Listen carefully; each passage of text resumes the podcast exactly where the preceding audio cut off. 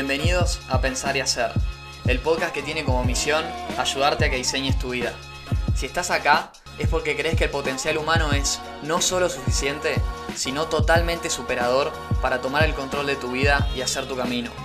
En el podcast buscamos presentarte las historias y los consejos de personas que se animan a desafiar su realidad y diseñar su vida. Bueno, hoy hablamos con Hernán Schuster. Hernán se recibe de administrador en la UBA e ingresa enseguida a Nestlé. Hace una gran carrera dentro de la gigante corporación, cumpliendo distintos roles relacionados al marketing y la estrategia, hasta llegar a ser el country manager de Argentina, Uruguay y Paraguay. En 2014 se retira de la empresa y empieza a meterse más en temas de emprendimientos y educación. Se convierte en mentor de la Ciudad de Buenos Aires para emprendedores sociales en situaciones de vulnerabilidad. Arranca una cátedra abierta sobre el tema en la Facultad de Ingeniería de la UBA y también se une como organizador al movimiento Fuck Up Nights, que arma eventos en distintas ciudades alrededor del mundo donde emprendedores cuentan sus historias sobre fracasar y aprender. También en esos meses funda Speakers, empresa de la cual es CEO hace cinco años, que se dedica a organizar eventos, charlas y experiencias con los mejores oradores para ayudar a empresas u organizaciones diversas a superar desafíos y potenciarse. Con Speakers y de la mano de Wormhole, Hernán funda Tichu Latam, empresa líder en educación en vivo virtual en Latinoamérica, con más de 3,5 millones de usuarios por mes y activa en más de 10 países. Por otro lado, Hernán también es el conductor del podcast sobre emprendimientos e innovación en modo beta, donde comparte ideas y aprendizaje sobre el tema. Es clara en la vida de Hernán la importancia que él le pone a superar los fracasos y mirarlos como un paso y no un resultado final. Una idea muy fuerte que nos anima a ir más allá del miedo, sabiendo que fracasar es parte del camino y está bien. Hoy hablamos con un fanático del emprender y explorar tus posibilidades, de hacer cosas y aprender experimentando, y de diseñar tu vida. Una persona con gran sentido del humor y mensajes muy inspiradores. Hernán, gracias por estar. ¿Qué haces, Fer? ¿Cómo va? Gracias por la invitación. Bueno, arrancamos a preguntarte, si te parece. Por favor, adelante. Bueno, un poco como mencionaba, la zona de confort muchas veces te limita porque ya tenés programado dentro tuyo que cuando estás en el borde empezás a sentir miedo. Y por eso creemos que se usa la frase de que la felicidad y sentirse completo está más allá del miedo, porque es del otro lado de la zona de confort muchas veces. Y eso está muy ligado a la idea de, fracasar que tanto fomentás. ¿Cuál fue tu experiencia con salir de la zona de confort y qué aprendiste?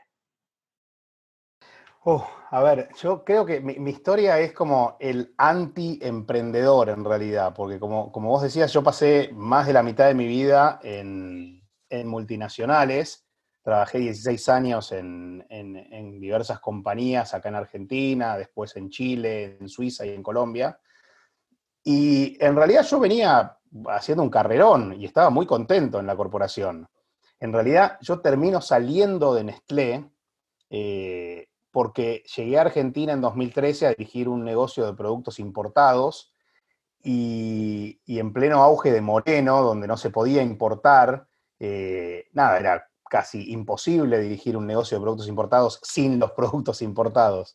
Así que le terminé proponiendo a mi jefe, a los cuatro o cinco meses de haber llegado, de cerrar el negocio y pasárselo a Nestlé. Hago la salvedad de que era un joint venture entre Nestlé y General Mills para lo que era cereales para el desayuno. Eh, y, bueno, eh, cerrar el negocio implicaba que, mi puesto de, de, Country Business Manager no tenía ningún tipo de sentido porque Uruguay y Paraguay eran muy chiquitos en, el total de la venta. Eh, entonces ahí me volvieron, me, ofrecieron volver a expatriarme, me ofrecieron ir a Chile, volver a Colombia, ir a México. Y con mi esposa decidimos que ya habíamos estado demasiado tiempo fuera, pasamos ocho años fuera del país, eh, y queríamos que nuestros hijos se, quedaran acá. Así que mi caso, digamos, y ahí, fue que arreglé mi salida con, con. Mi caso no es el caso del típico eh, emprendedor que dice, no, me harté de esta situación y voy a, y quiero ser mi propio jefe, por Dios, qué frase, eh, y, da el salto para emprender. Yo me encontré de repente por una situación fuera del mundo corporativo y la verdad que no tenía ganas de volver a, arrancar de cero en otra compañía y ya como que sentí que la etapa estaba terminada. Entonces, no diría que yo me, me forcé a salir de una zona de confort, sino que me vi fuera de la zona de confort Y ahí sí decidí no volver a buscar algo que me, que me fuera familiar y confortable, sino que me lancé a emprender. Me lancé a emprender sin ningún tipo de experiencia, ¿no? No tenía nada más pálida idea y además tenía una cabeza muy corpo, muy estructurada, eh, que creo que en un punto me jugó en contra al principio, pero a su vez también me dio eh, como mucha solidez eh, esa planificación, ese, esa estructura de, pensar varios pasos adelante.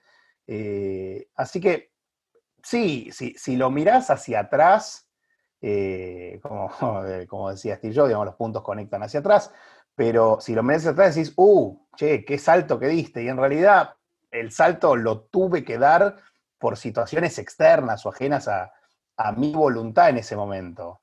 Eh, no sé, yo a veces, a veces reflexiono qué hubiera pasado si me hubiera quedado en el mundo corporativo y digo, eh, viste como esa metáfora del sapo que está en la, en la bañera y le van subiendo la temperatura y lo terminan matando.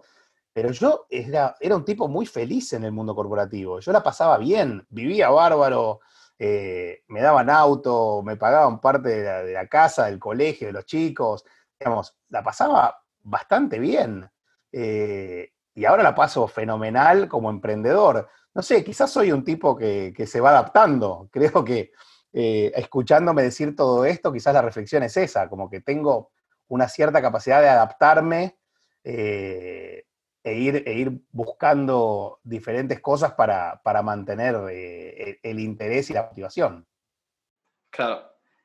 Y justamente, como contabas, estabas muy feliz ahí, te tocó eh, tener que hacer un cambio, que por ahí no elegiste tanto, pero ahora también estás muy feliz habiendo hecho algo muy distinto, ¿no? Que por ahí no era lo, lo que cualquier otra persona por ahí se hubiese quedado en el mundo corporativo. ¿Por qué crees que fuiste hacia ahí? ¿Sentiste adentro tuyo, en el momento, cómo fue tomar la decisión? ¿Sentiste adentro tuyo que tenías que ir hacia un lugar nuevo? Eh, a ver, me, interesaba el concepto de emprender. No tenía la más pálida idea eh, de qué se trataba.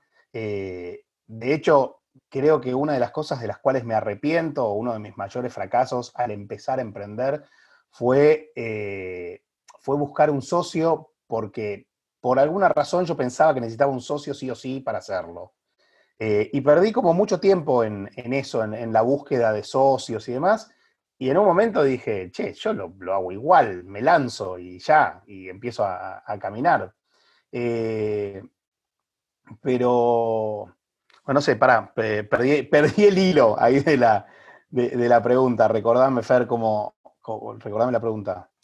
La idea es como que muchas veces el lugar donde por ahí estás feliz requiere, qué sé yo, trabajo o tomar decisiones difíciles o está, no está tan inmediato, ¿no? Y por ahí no es el lugar más obvio donde podrías llegar a ir.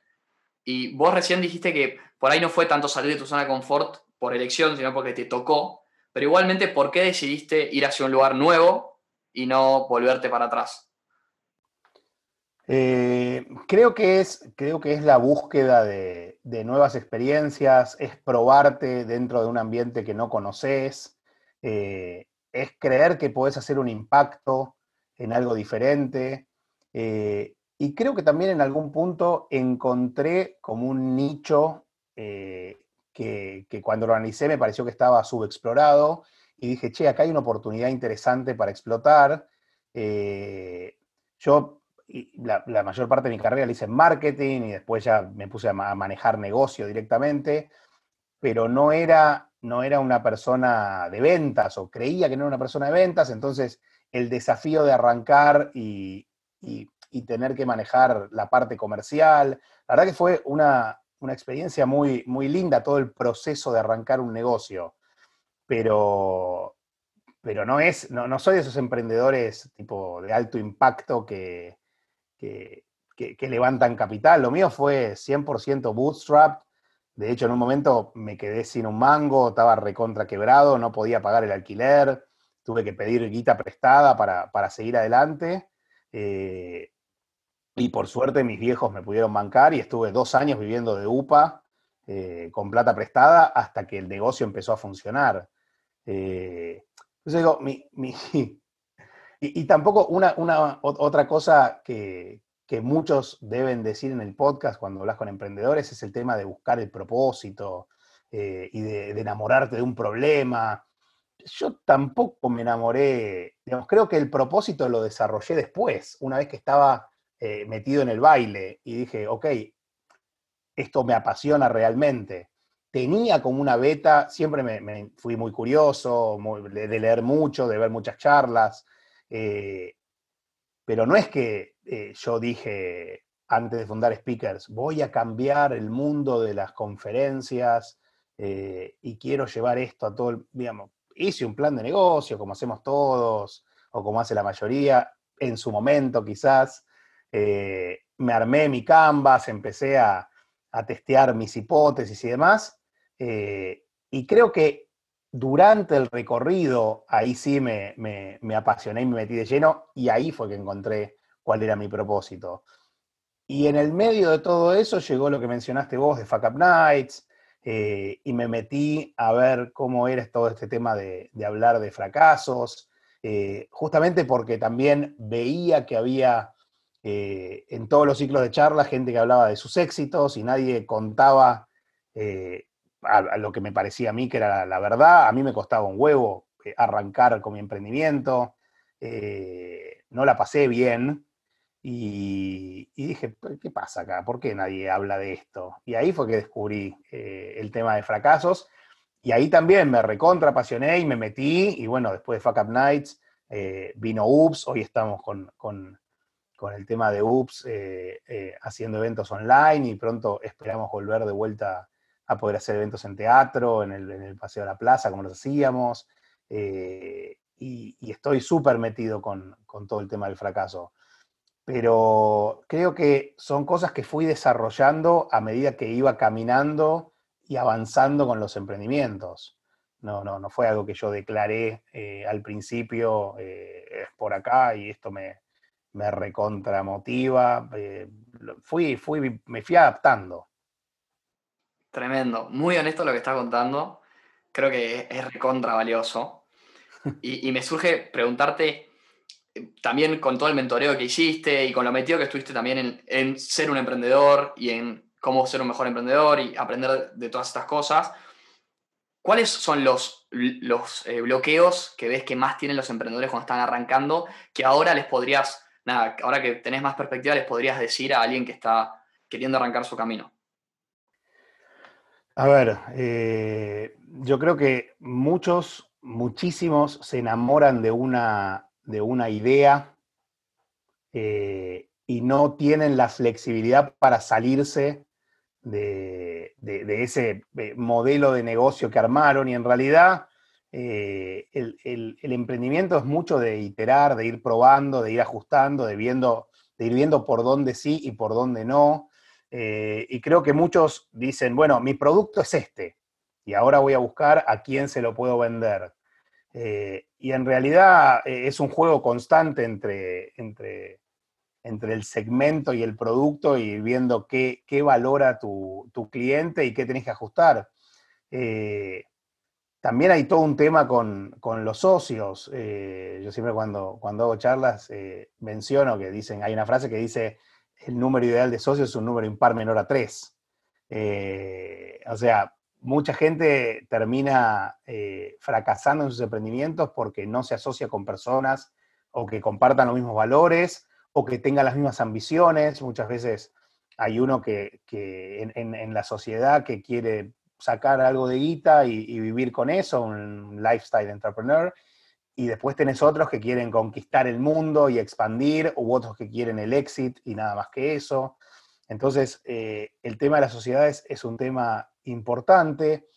Después tenés también todo un tema de, la motivación del emprendedor per se, digamos, esas personas que, a veces llegan y dicen, estoy harto de trabajar en relación de dependencia, y quiero emprender para manejar mis tiempos y laburar menos. Le digo, no, estás loco.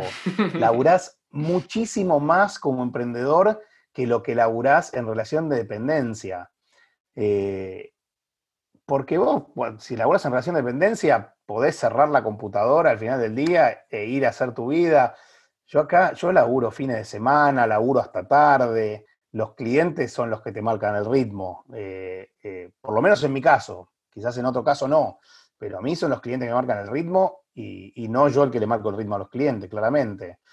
Eh, hay otro factor más que es el tema del timing. El timing es importantísimo.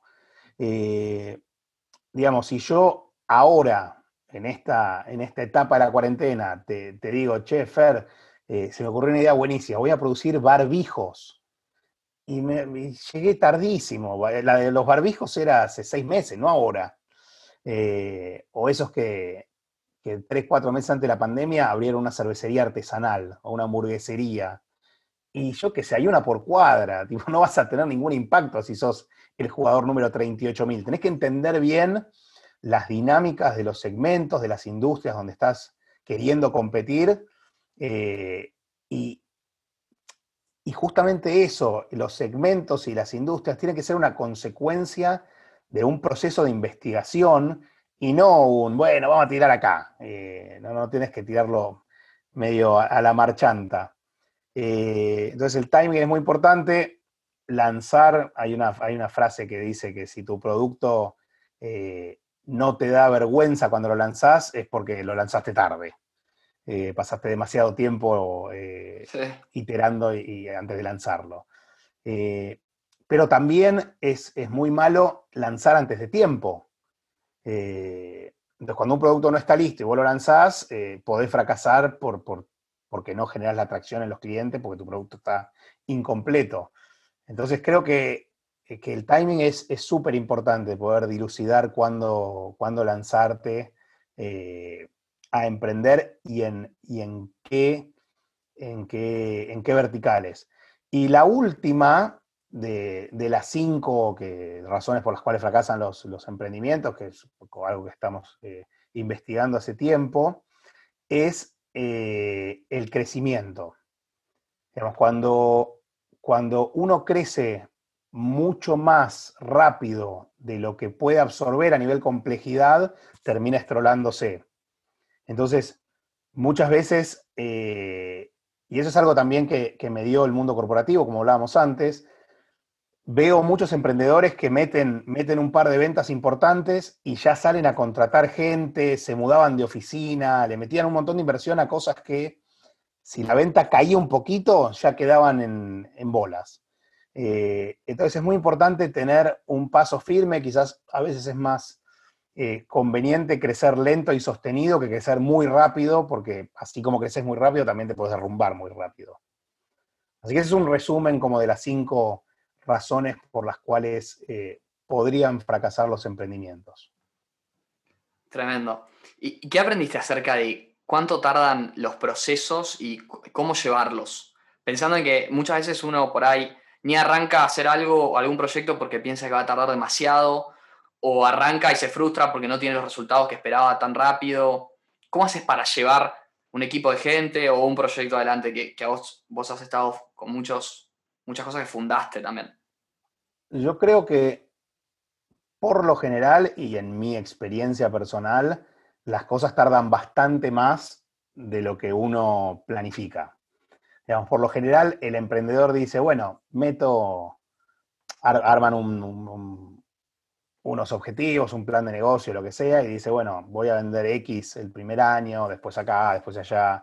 Yo me acuerdo que cuando armé el plan de negocio, había puesto eh, que quería abrir dos países, o sea, expandir speakers a dos países de la TAM por año. Una locura, no tenía ningún tipo de, eh, de, racional, pero bueno, el Excel aguanta todo, obviamente. Eh, y también la venta, la venta era, era el famoso hockey stick que iba para arriba y, y, la forma de mi emprendimiento era más electrocardiograma de muerto, que era pip, pip, pip. Era como gotitas. Eh, yo había, yo cuando salí de Nestlé hice, hice, un arreglo, digamos, para, para, salir y dije, bueno, mira, tengo esta guita, esta guita me da para vivir, no sé, un año y medio. Entonces, no, no ajusté inmediatamente el nivel de vida, eh, y, lo que pasó es que el negocio no, no arrancó inmediatamente. Yo dije, bueno, ya a los 3, 4 meses ya estoy viviendo de esto.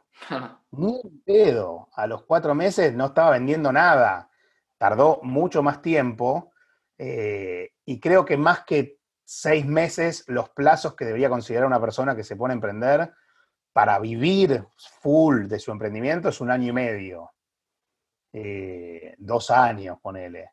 Eh, pasa mucho eso de que, de que los emprendedores arman todo y no tienen en cuenta su sueldo propio. Entonces dice, che, este negocio camina y el tipo no está cobrando un mango. Eh, o digo, en, en el caso de un emprendedor en solitario, ¿no? Ni hablar cuando son varios. Pero decís, che, ¿y el negocio funciona? Sí, funciona, estamos en break-even. Che, ¿y cobraste algo de sueldo? Absolutamente nada. ¿Y cómo vas a hacer cuando quieras cobrar, no sé, 100 lucas por mes? El negocio no te da ni a palos. Eso es un error también bastante, bastante común, de no, de no factorear el sueldo propio en los cálculos del emprendimiento. Y eh, Hernán, ¿cuál fue el rol de los equipos en tu camino que un poco mencionaste? ¿Y qué aprendiste también sobre ser un líder que te ha tocado? Ah, que es mucho más difícil de lo que, de lo que uno lee en los libros, digamos. Así como, así como vos no aprendés a nadar leyendo un libro de natación, creo que es difícil aprender de liderazgo solo a través de los libros o de lo que te enseñan en la universidad eh, o en un MBA. Creo que eh, el liderazgo se aprende en la cancha, se aprende haciendo.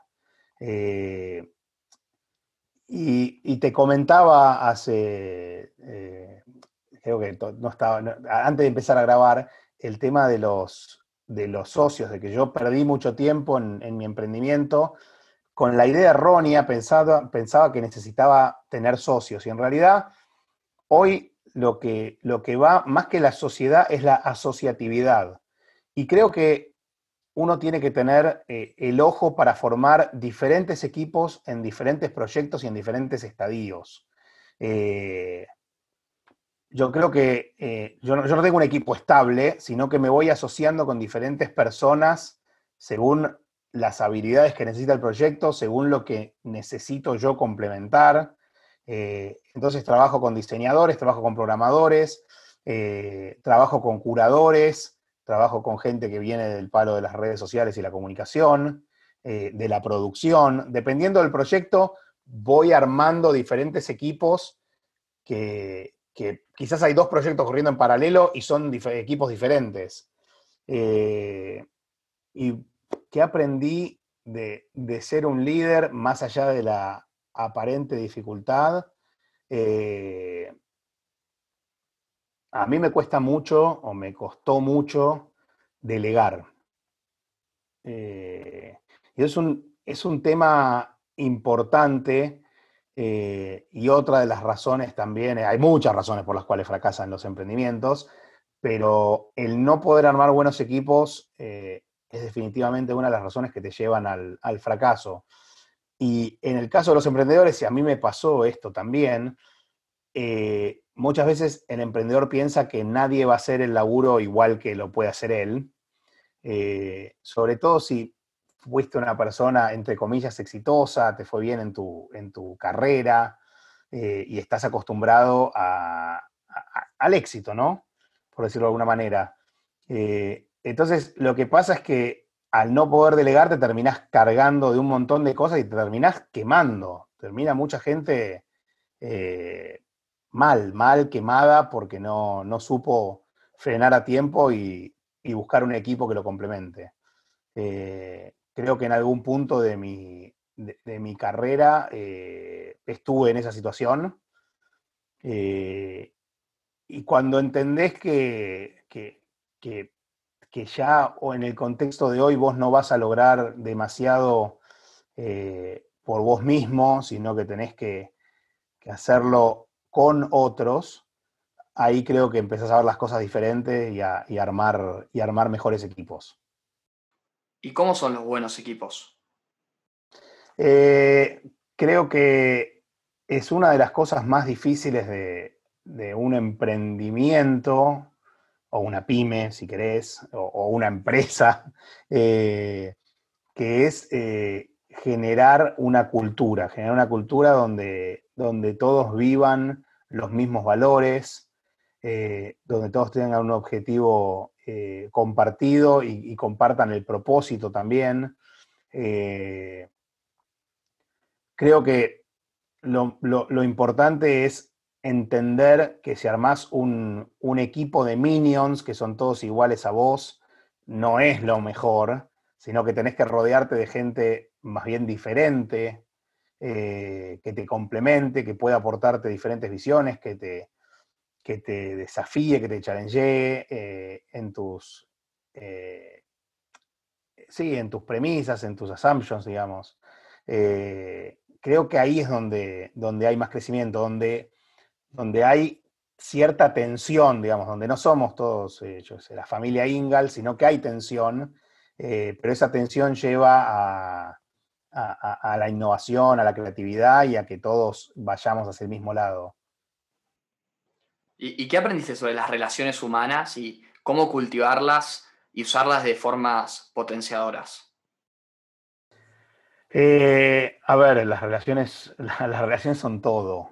Eh, de hecho, de hecho, me acuerdo que en un momento eh, había, yo estaba en Nestlé y fui a una, entrevista en Coca-Cola y, el que me entrevistaba, que era el, director de una unidad de negocio, que hoy está en, Atlanta, es un tipo muy, muy grosso en Coca, eh, me dijo, ¿tú crees que estamos en el negocio de las bebidas? No, estamos en el negocio de las relaciones. Y esa frase me quedó siempre. Eh, y, más en un, en un negocio como el que, el, que, el que lidero yo, que digamos, por un lado necesitamos una muy buena base de speakers y por el otro necesitamos una muy buena base de clientes para, para machear. Eh, definitivamente estas, eh, las relaciones son importantísimas. Creo que una, una de las cosas que, aprendí y que, ah, que aprendí o que, o que siempre hice, eh, sin, sin querer sonar pedante ni nada, es siempre dar voz primero. Siempre pensar en el otro y decirle, che, mira, me parece que podrías conocer a tal persona, me parece que eh, te recomiendo esto, si me permitís. Eh, siempre dar uno primero, eh, sin esperar nada a cambio. creo que eso es la clave muchas veces. Y la otra cosa que, siempre se lo digo a, la gente del equipo y, mismo a los speakers y a los clientes, es entender que estamos haciendo un negocio a largo plazo, que no te vas a salvar por, por un puntito más, un puntito menos eh, hoy, sino que vamos a ganar cuando hagamos muchísimas interacciones, muchísimas charlas eh, en muchos años, y así es como se construyen los negocios. Yo he tenido, he tenido eh, situaciones donde, donde dije, bueno, acá voy a perder, y está bien porque esto lo voy a recuperar. Eh, tenía un, amigo mío, mi compañero de, la radio, Demian, eh, siempre decía, no esto se cobra en otra ventanilla, no te preocupes. Eh, y creo que también fue otra, otra de las enseñanzas que, por las que siempre me, me, regí, ¿no? Por decir, este es el largo plazo, vos quizás no lo podés ver hoy, pero todo lo que estás haciendo vuelve a futuro lo bueno y lo malo, ¿no? Obviamente. Eh, yo puedo dormir recontra tranquilo de cómo, de cómo manejo mi negocio eh, y, eso es para mí lo más importante, de ser, ser buena persona. Además, hay otra cosa, Fer, y también lo suelo repetir mucho, el, el ecosistema acá es tan pero tan chiquito a nivel speakers y demás, que aunque seas una mierda de persona, por puro sentido comercial, te conviene ser buena gente. O sea, ponele que no sos buena gente. Tenés que hacerlo, tenés que portarte bien, porque tiene todo, es, todo tan cortito que vos te portás mal con alguien y se entera todo el mundo al toque. Entonces, obviamente que es mucho mejor si sos buena persona, pero si no lo sos, careteala, porque es la forma de, actuar. Eh, ahí están como mis, mis aprendizajes de, relaciones humanas eh, resumidas en pocos minutos. Muy interesante. Y esto se conecta bastante con bueno, el tema del fracaso, porque como estás contando, nada, por ahí haces algo en un momento, sos bueno con una persona o, haces una experiencia con alguien y después en la vida, bueno, eso por ahí se va acumulando y te va generando resultados más a largo plazo y que los fracasos son parte del camino. La pregunta es, si mirás para atrás y ves todo lo que te pasó, incluso ahí lo que contabas de que tuviste que, nada, pedir plata y tuviste un momento ahí medio jodido, ¿dirías que estás agradecido de todo por más malo que fue en el momento y que era algo que necesitabas aprender? Sí, no soy, no soy de, esa gente que dice si sucede, conviene, no creo en esa cosa mágica. Eh, pero está recontra comprobado de que, de una frase que decía Woody Allen, tragedia más tiempo igual comedia. Digamos, cuando mirás hacia atrás, nada es tan malo como, como parecía en ese momento. Tuve mil, mil situaciones que dije, uh, que esto es terrible, y después no pasó nada. Eh, pero sí, estoy re agradecido. Todo, de, todo lo que no sale como uno espera, se puede aprender. Eh, uno tiene que tener la capacidad de aprender, ¿no? No es que, no es que la cagás y, oh, mágicamente ya aprendí. No, tenés que hacer un proceso para poder aprender. Eh, pero si podés capitalizar esos, esos errores, esas fallas, esos fracasos, eh, definitivamente vas a estar mucho más preparado para, para lo que venga a futuro, porque digamos, así se va construyendo también la, intuición, ese aprende, lo que, viste, que a veces vos decís, uh, esta persona tiene un olfato, y en realidad ese olfato es eh, un montón de experiencia acumulada, de ya haberla cagado y, saber que por ahí no es, eh, y vos que estás quizás en, otra, en otro estadio mucho, mucho más anterior, eh, no sé si se dice así, pero un estadio anterior, decís, uy, la tiene re clara, y en realidad la tiene re clara porque ya pasó por ahí, porque ya la embarró y, porque ya aprendió de eso. Pero sí, yo soy, soy muy, de, muy de la idea de que, de que digamos, el, camino está lleno, lleno, lleno de fracasos. Lo que pasa es que el fracaso no tiene buena prensa. A nadie le gusta hablar de fracasos. Vos entrás a, las cuentas de Instagram de la gente y nadie está eh, comiendo arroz eh, de una olla un sábado a la noche mirando a Mirta, ¿no? No, es sexy eso. Todos estamos rodeados de amigos, eh, poniendo fotos de, atardeceres espectaculares sobre el Mediterráneo. No nos gusta hablar del fracaso. Eh, le huimos al fracaso. Pero la realidad es que es mucho más común de lo que, de lo que todos piensan. fracasar había una frase ahí de Bielsa que decía como, el éxito es una excepción. En realidad lo normal es el fracaso. Eh, pero no, lo que vemos en los medios son los unicornios, son, son los Zuckerberg. Eh, y, no, la vida es mucho más parecida a Raúl, el de la casa de rajes de acá a, un par de cuadras, o al kiosquero que, eh, al kiosquero que lo entraron a afanar, o no sé, digamos, es otra cosa. Eh, pero bueno, eso no vende. No, no, no. A nadie le, gusta leer la, miseria de la gente. Entonces, bueno, nos vamos acostumbrando al tema del éxito y demás. Y el éxito en realidad hay poco que te enseña, eh, porque tenemos una tendencia a pensar que, cuando, digamos, que cuando somos exitosos todo es por, por mérito propio, ¿no? Y minimizamos el rol del azar. Y cuando fracasamos, eh, solemos poner la responsabilidad fuera, digamos, no decir, che, para, la cagué por esto que hice yo o que no vi que venía tal cosa. Eh, siempre, siempre la culpa es de otro. Eh, entonces creo que el fracaso te da una posibilidad espectacular para, para poner pausa, para agarrar un bisturí, abrir y decir, a ver qué pasó acá. Analicemos esto y veamos eh, qué fue lo que hizo que lleguemos a, este punto, ¿no? Que en el éxito nadie se pone a pensar tampoco. Muchas veces eh, hay un montón de compañías famosas que, que, fracasaron justamente por ser súper exitosas y no ponerse a ver qué más, digamos, el famoso dormirse en los laureles. Hmm. Eh, de Innovators Dilema. Totalmente, totalmente, Christensen. Eh, cuando cambia la regla de juego, cuando cambia el mercado, eh, quedan culo para arriba y no, no, saben cómo reaccionar y ya es demasiado tarde, porque vino otro, otro eh, incumbente que, los, que, los, pasó por encima, porque eh, cambiaron las condiciones. Eh, bueno, eso. Tremendo. ¿Y vos en tus momentos más difíciles, cómo hiciste para salir? la respuesta es gracias a mi esposa. mi esposa es mi sostén emocional y la que me, y la que me equilibra siempre, la que me baja, la que, la que me baja de un ondazo cuando, cuando se me sube el copete y estoy demasiado, demasiado arriba, y la que me levanta cuando, cuando estoy muy bajón. Eh, porque emprender es una montaña rusa emocional tremenda. En el mismo día arrancás y sos un nabo y después al mediodía te sentís un, un campeón y a la noche de vuelta sos un loser total. Eh, y, creo que, mi esposa es la que siempre me ayuda a, equilibrarme. Eh, a equilibrarme, a mostrarme que, nada es tan terrible como yo lo pinto, ni que tampoco nada es tan maravilloso como lo pinto.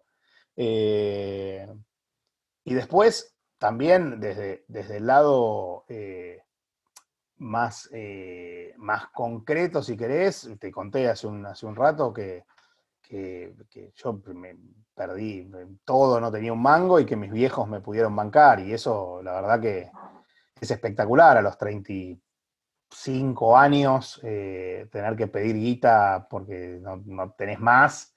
Eh, nada, es un baño de humildad importante. Y, pasó, y pasó, y, todavía estoy devolviendo plata.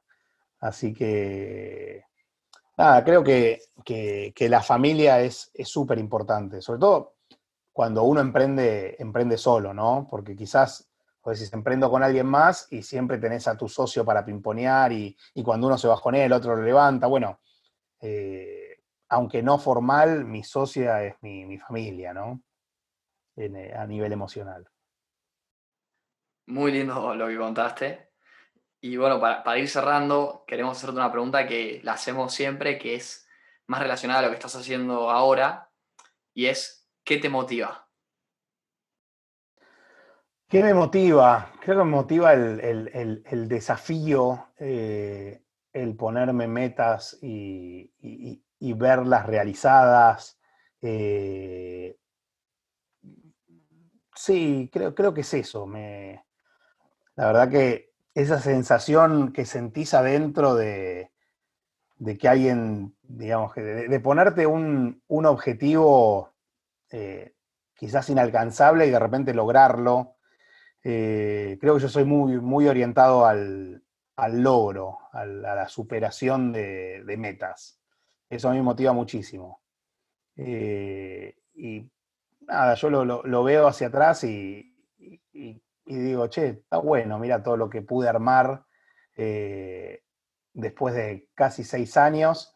en la primera experiencia, porque no, había emprendido nunca, si bien creo que, tenía el bichito emprendedor, porque siempre había sido el intrapreneur dentro de, las eh, multinacionales, pero nunca había hecho nada propio. Y, creo que está buenísimo eso de, mirar hacia atrás y decir, bueno, mira todo lo que se construyó. Eso a mí me, pone muy contento. Y toda la gente, obviamente, que, que pudiste desarrollar en el camino, ayudar en el camino. Eh, hay speakers que cuando empezamos hace cinco años, eh, nada, recién arrancaban y arrancamos juntos y fuimos creciendo juntos en el camino. Eh, y eso es espectacular.